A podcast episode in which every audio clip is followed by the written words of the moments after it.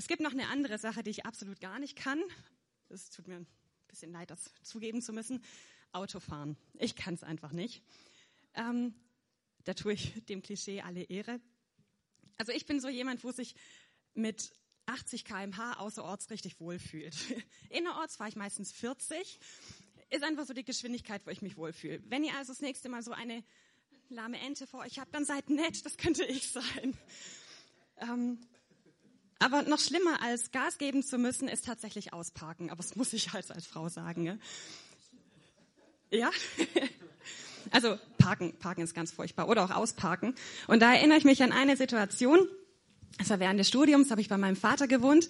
Und die haben dann eine sehr große Hofeinfahrt gehabt, wo zwei Autos nebeneinander Platz gehabt haben. Und man konnte direkt von der Straße eben auf die Parkplätze drauf fahren. Ähm, und ich war mal wieder recht sehr pünktlich dran und wollte schnell mein Auto einsteigen und zur Uni fahren. Und dann stelle ich fest, Mist, da ist direkt hinter meinem Auto eine Baustelle. Und ich konnte nicht einfach zurück auf die Straße, sondern ich musste irgendwie auf den Parkplatz neben mir rangieren und dann hätte ich rausfahren können. Für einen geübten Autofahrer wäre das gar kein Problem gewesen. Aber ich habe Schweißperlen auf der Stirn gehabt. Dann bin ich eingestiegen in, in meinen Elefantenrollschuh, also so habe ich das Auto genannt, weil es war grau und klein und hoch. Ähm, und dann hat's angefangen. Rückwärts, vorwärts, rückwärts, vorwärts. Immer so ein bisschen im Zickzack in der Hoffnung, ich komme irgendwie auf den Parkplatz neben mir und kann rückwärts raus und dann auf die Straße. Und es hat einfach nicht geklappt. Irgendwann, so nach ein paar Minuten, habe ich so das Mitleid der Bauarbeiter auf mich gezogen. Die sind hergekommen, haben mir Anweisungen zugerufen, was ich jetzt tun soll. Aber es wird nicht besser, wenn man Zuschauer hat. Und irgendwann bin ich entnervt ausgestiegen, habe einem der netten Bauarbeiter meinen Schlüssel in die Hand gedrückt und habe gesagt, bitte können Sie mir nicht helfen.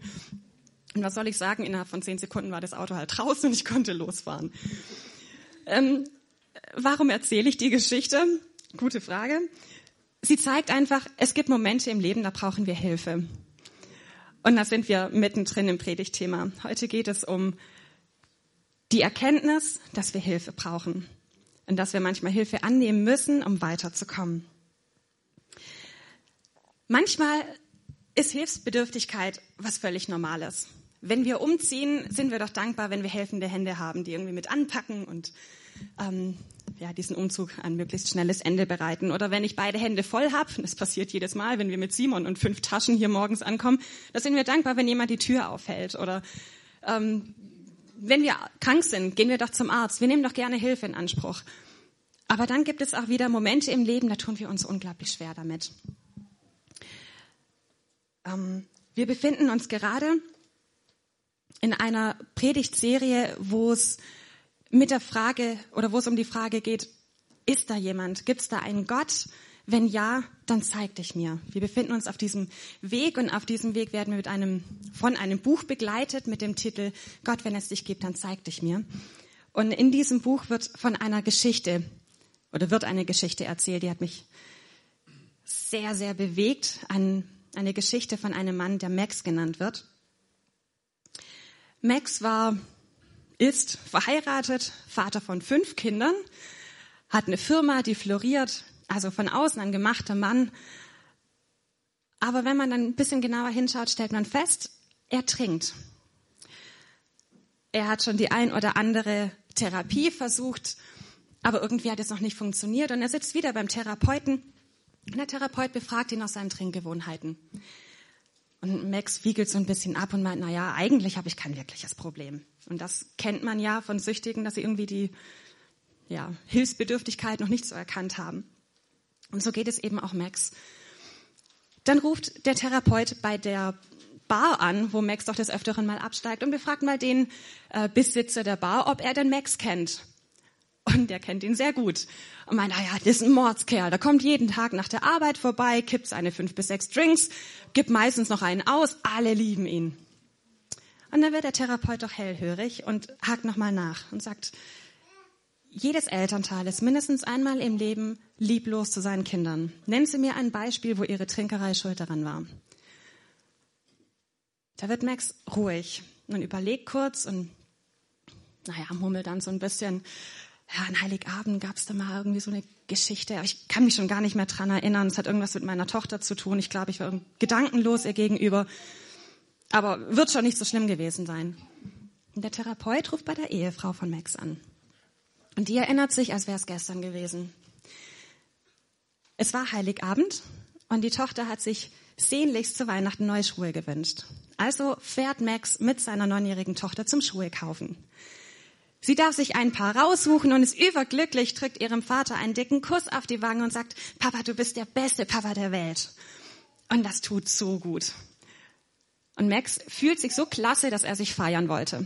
Also hält er auf dem Weg nach Hause an seiner Lieblingsbar an und möchte sich ein Drink genehmigen. Er möchte aber seine Tochter nicht mit reinnehmen, also lässt er sie im Auto zurück, lässt den Motor laufen, schließt das Auto ab und geht in die Bar. Dummerweise trifft er dort ein paar Kumpels aus der Militärzeit und er verliert völlig die Zeit aus dem Blick. Es wird später und später, aus einem Drink werden mehr und er verlässt letzten Endes weit nach Mitternacht die Bar, sturzbetrunken. In die Bar ist er etwa um drei Uhr nachmittags gegangen. So lange saß die Tochter im Auto. In der Zeit ist es eiskalt geworden, minus zwölf Grad. Aber die Tochter konnte natürlich das Auto nicht verlassen, es war ja zugefroren und es war zugeschlossen. Ähm, als die Tochter dann ins Krankenhaus gekommen ist, hat man festgestellt, sie hat Erfrierungen an den Händen und an den Ohren und die Ärzte mussten ihr Daumen und Zeigefinger amputieren und sie würde für den Rest des Lebens taub sein. Das kann passieren, wenn wir nicht erkennen, dass wir Hilfe brauchen. Als der Therapeut das gehört hat, ist er, ist er wütend geworden, hat Max angefahren, hat gesagt, da ist die Tür, packen Sie Ihre Sachen und gehen Sie raus. Hier ist ein Ort für Alkoholkranke, nicht für Lügner. Und das war dieser Moment, wo Max erkannt hat, er hat ein Problem und er braucht Hilfe. Und das war das Schlüsselereignis, auf seinem Weg trocken zu werden und trocken zu bleiben. Wir haben vielleicht kein Trinkproblem, aber wir haben vielleicht andere Probleme, wir haben vielleicht andere Sehnsüchte. Wir haben uns bisher in der Predigtserie mit, mit der Sehnsucht nach Liebe befasst, mit der Sehnsucht nach einer Bestimmung, Sehnsucht nach einem Sinn. Und diese Sehnsucht, die, die treibt uns mitunter auf Wege, die ungesund sind.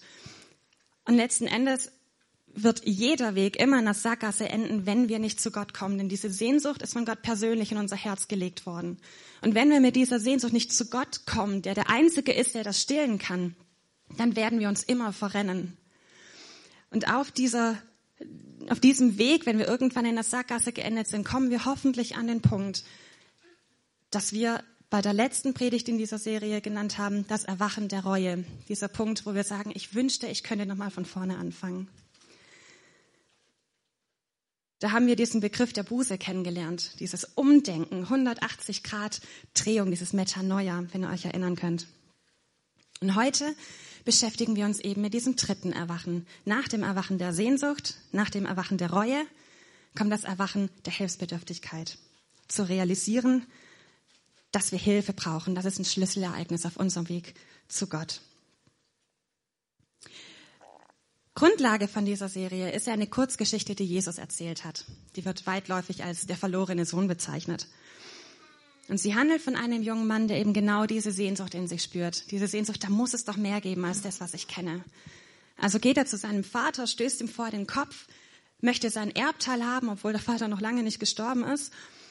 Ähm, und wir haben kennengelernt, dass in dieser orientalischen Kultur eigentlich der Sohn genau das gesagt hat. Vater, für mich bist du eigentlich gestorben. Ich wünschte, du wärst tot. Aber diese Sehnsucht in diesem jungen Mann, die treibt ihn dazu. Und er verkauft dieses Erbe, geht mit seinem, mit, mit seinem Geld in die Ferne und tut alles, um irgendwie das Leben zu finden. Lebt in Saus und Braus und naja, am Ende muss er feststellen, er hat das Leben doch nicht gefunden. Es kommt eine Hungersnot und er endet, nachdem er alles verloren hat, als Schweinehirte bei den Schweinen und wünschte sich, diesen Fraß von den Schweinen essen zu können. Aber nicht mal das wird ihm gegönnt. Und da wollen wir einfach mal einsteigen in die Kurzgeschichte. Da heißt es in dem Text, da kam er zur Besinnung. Bei meinem Vater hat jeder Arbeiter mehr als genug zu essen und ich sterbe hier vor Hunger. Ich will zu meinem Vater gehen und zu ihm sagen, Vater, ich bin schuldig geworden an Gott und an dir. Sieh mich nicht länger als deinen Sohn an. Ich bin es nicht mehr wert. Lass mich bitte als Arbeiter bei dir bleiben. Der junge Mann war doch so davon überzeugt, er würde es schaffen. Er war doch so stolz auf sich und hat sich wahrscheinlich völlig überschätzt, hat gedacht, wenn ich nur zurücklasse, was mich ausmacht, meine Herkunft, meine, meine starre Familie, die enge Dorfgemeinschaft, mein Vater, wenn ich das alles nur hinter mir lassen könnte, dann würde ich finden, nach was ich mich sehne. Und jetzt kommt er zur Besinnung. Er kommt an den Punkt, wo sein Stolz gebrochen ist, wo er seinen Stolz beiseite schieben kann. Und Stolz ist ein, ein unglaubliches Hindernis auf unserem Weg zurück zu Gott. Ähm man sagt ja, besonders Männern fällt es schwer, Hilfe anzunehmen. Ich weiß nicht, vielleicht haben wir Frauen eine etwas leichtere Ausgangslage. Ähm Richard Rohr sagte einmal, wir würden uns lieber ruinieren lassen, als uns helfen zu lassen. Und leider trifft das so oft auf unserem Weg zu Gott zu. Wir würden uns lieber ruinieren lassen, als uns helfen zu lassen. Aber wir müssen an diesen Punkt kommen, wo wir sagen, wir kommen alleine nicht weiter. Ich brauche Hilfe. Je mehr wir erkennen, dass wir hilfsbedürftig sind, desto mehr kann uns Gott begegnen. Und ich denke, von dem Stolz mal abgesehen, gibt es noch ein zweites Hindernis auf unserem Weg zu Gott und das ist die Angst. Sohn war in der Lage, seinen, seinen Stolz beiseite zu schieben und zu erkennen, er braucht Hilfe von seinem Vater. Aber ich bin mir sicher, er hat immer noch geschlottert vor Angst. Denn wie würde der Vater reagieren? Also er hat ja eigentlich einen, ähm, einen guten Deal vorzuschlagen. Ich versuche meine Schuld abzuarbeiten, indem ich jetzt für dich arbeite mein Leben lang. Aber ganz ehrlich, was ist das für eine Alternative? Er wird jeden Tag damit konfrontiert, was für einen Status als Sohn er verspielt hat. Und wir, er weiß ja noch nicht mal, ob sein Vater darauf eingeht. Vielleicht würde er einfach die Tür vor der Nase zu schlagen, ihn zum Teufel jagen. Wie würde der Vater reagieren? Aber ich glaube, die Reaktion des Vaters ist nicht das Einzige, wovor sich fürchten muss. Denn wir befinden uns ja in einem orientalischen Dorf. Und da ist es anders als heutzutage, wo man noch nicht mal die Namen von den Nachbarn kennt. Ein Dorf war eine extrem enge Gemeinschaft. Man lacht zusammen, man weint zusammen, man feiert und trauert zusammen und man empört sich zusammen. Was da passiert ist, dass der Sohn seinen Vater so aufs Übelste beleidigt und entehrt hat, ähm, das war ja das Schlimmste, was ein Sohn seinem Vater antun konnte, ihm zu wünschen, er wäre tot, dann zu gehen, sein Erbteil an irgendjemanden zu verkaufen und, und dann wieder zurückzukommen ohne irgendeinen Cent in der Tasche. Unmöglich. So jemand kann nicht zurückkommen. Aber wenn so jemand zurückkommen sollte, das hat das ganze Dorf mitbekommen. Das ganze Dorf wusste, was da los war. Das war keine Familienfehde, das hat das ganze Dorf aufgewiegelt. Und für Menschen wie diesen jungen Mann hätte es eine spezielle Zeremonie gegeben. Die hatte einen Namen, Ketzatza-Zeremonie heißt sie. Wahrscheinlich völlig falsch ausgesprochen. Ich kann leider weder Griechisch noch Hebräisch noch irgendwas.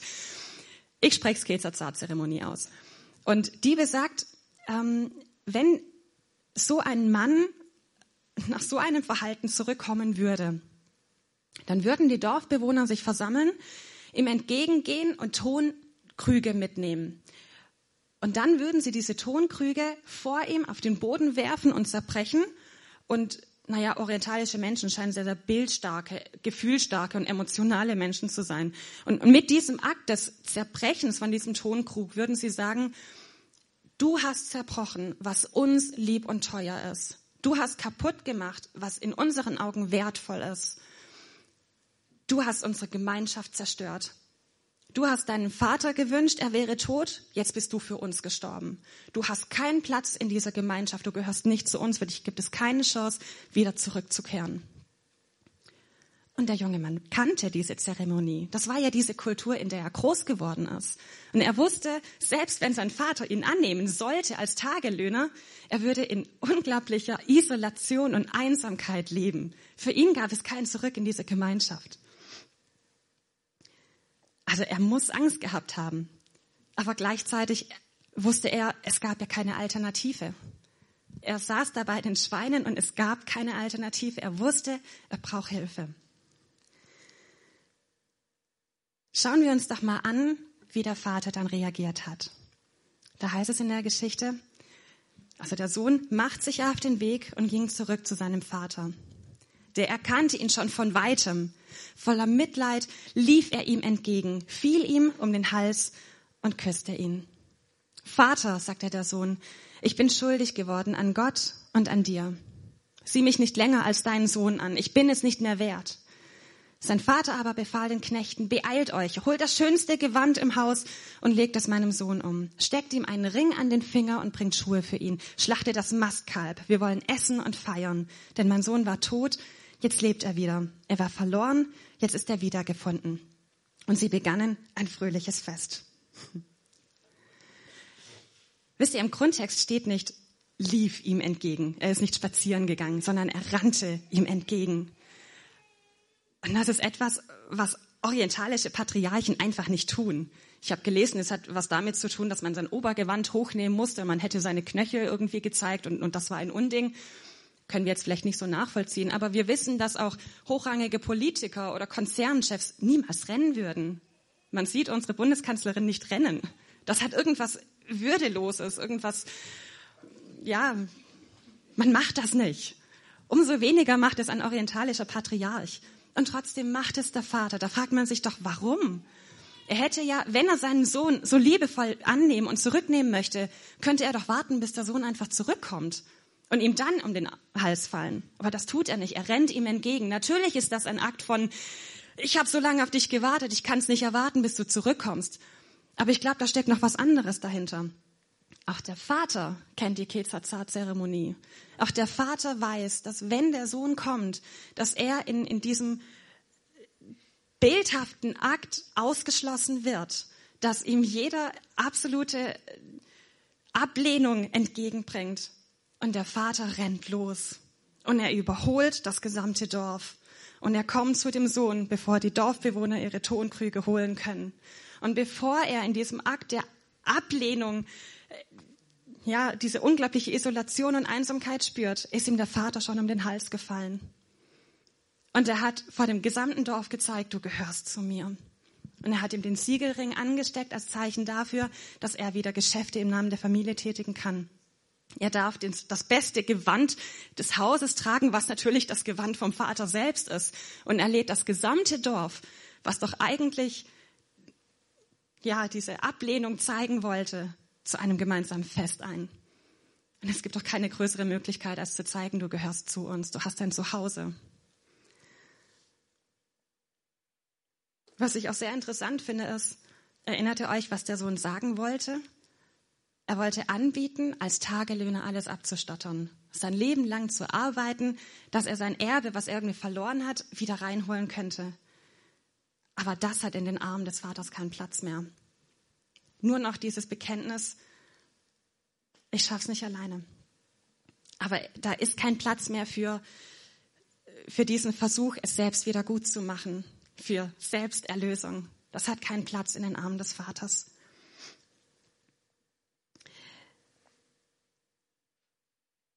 Wenn du an dem Punkt stehst, dass du so gern von vorne anfangen möchtest und du erkannt hast, dass es alleine nicht weitergeht, dass du Hilfe brauchst, dann möchte ich dich von Herzen ermutigen. Du musst keine Hürde überwinden. Du musst weder dir noch Gott zuerst beweisen, dass du es irgendwie besser machen kannst. Du musst nicht erst dich bessern oder irgendwie wieder gut machen, was schief lief, sondern du darfst in die weit geöffneten Arme des Vaters kommen. Und wir haben in der Einleitung schon gehört, noch bevor du dich überhaupt auf die Reise zu Gott gemacht hast, hat er schon Tag für Tag auf dich gewartet. Wir mögen Sehnsucht nach Gott haben, Sehnsucht nach, nach Sinn und Liebe und Erfüllung. Aber Gottes Sehnsucht nach uns ist um ein Vielfaches größer. Und dieser Empfang mit offenen Armen, mit einem Fest, mit Freude, das ist der Empfang, der auf dich wartet. Ich möchte aber noch einen kritischen Punkt loswerden an all diejenigen, die jetzt schon länger dabei sind ähm, wie eben diese Dorfbewohner, wir wissen ganz genau, was so die Gepflogenheiten in dem Dorf sind. Wir wissen ganz genau, was man macht und was nicht. Und wir wissen auch, dass es in dieser Geschichte einen älteren Bruder gibt, der sich so gar nicht darüber freuen kann, dass dieser jüngere verlorene Sohn wieder zurückkommt. Und es ist spannend, dass er, wahrscheinlich noch bevor er mit seinem jüngeren Bruder, der zurückgekommen ist, gesprochen hat, der seinem Vater erzählt, hey, der hat das ganze Geld von unserer Familie mit Prostituierten durchgebracht. Das sagt der Text. Aber der Sohn hat es ihm noch gar nicht erzählt. Das sind moralische Unterstellungen. Vielleicht war es so, wir wissen es nicht. Aber das sind moralische Unterstellungen. Ähm, immer Hand aufs Herz. Hm, manchmal tendieren wir doch auch dazu, oder? Dass wir so verurteilen, so arrogant und das macht man nicht und, und guckt ihr den doch an. Weil Leute, wisst ihr, Gott ist nicht so. Gott ist nicht so. Der Vater rennt er beschützt seinen Sohn, er rettet ihn vor der absoluten Isolation. Der Sohn muss sich nicht bessern. Er muss nicht beweisen, dass er es besser machen kann. Er hat sich noch nicht mal entschuldigt und der Vater ist ihm um den Hals gefallen. Es warten nur offene Arme, Freudentränen und ein riesiges Fest. Der Sohn hat das Undenkbare getan und die wichtigste Beziehung seines Lebens zerstört und abgelehnt. Aber jetzt muss er nichts tun, damit ihm vergeben wird. Das nennt man Gnade. Und das Herz des Vaters ist so übervoll, dass er eben Ausschau hält nach Menschen, die er mit seiner überschwänglichen Gnade überschütten kann. Und das gilt für alle Menschen, die wissen, dass sie Hilfe brauchen.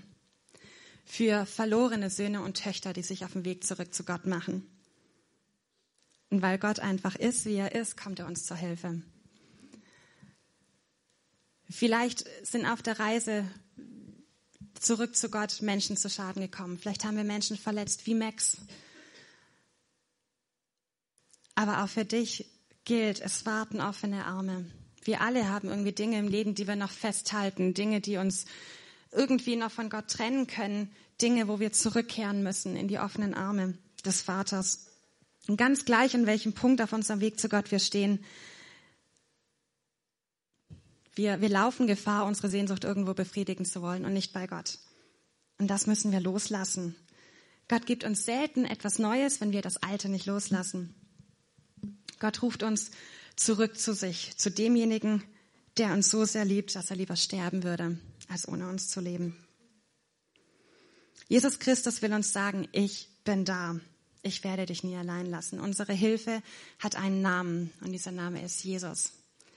Wisst ihr, diese ganze Geschichte, die ist ja so nicht passiert. Diese ganze Geschichte vom verlorenen Sohn, die hat Jesus konstruiert, um das Vaterherz zu zeigen. Er hätte die Geschichte auch anders erzählen können, aber er erzählt sie so, weil er damit das Vaterherz Gottes offenbaren möchte.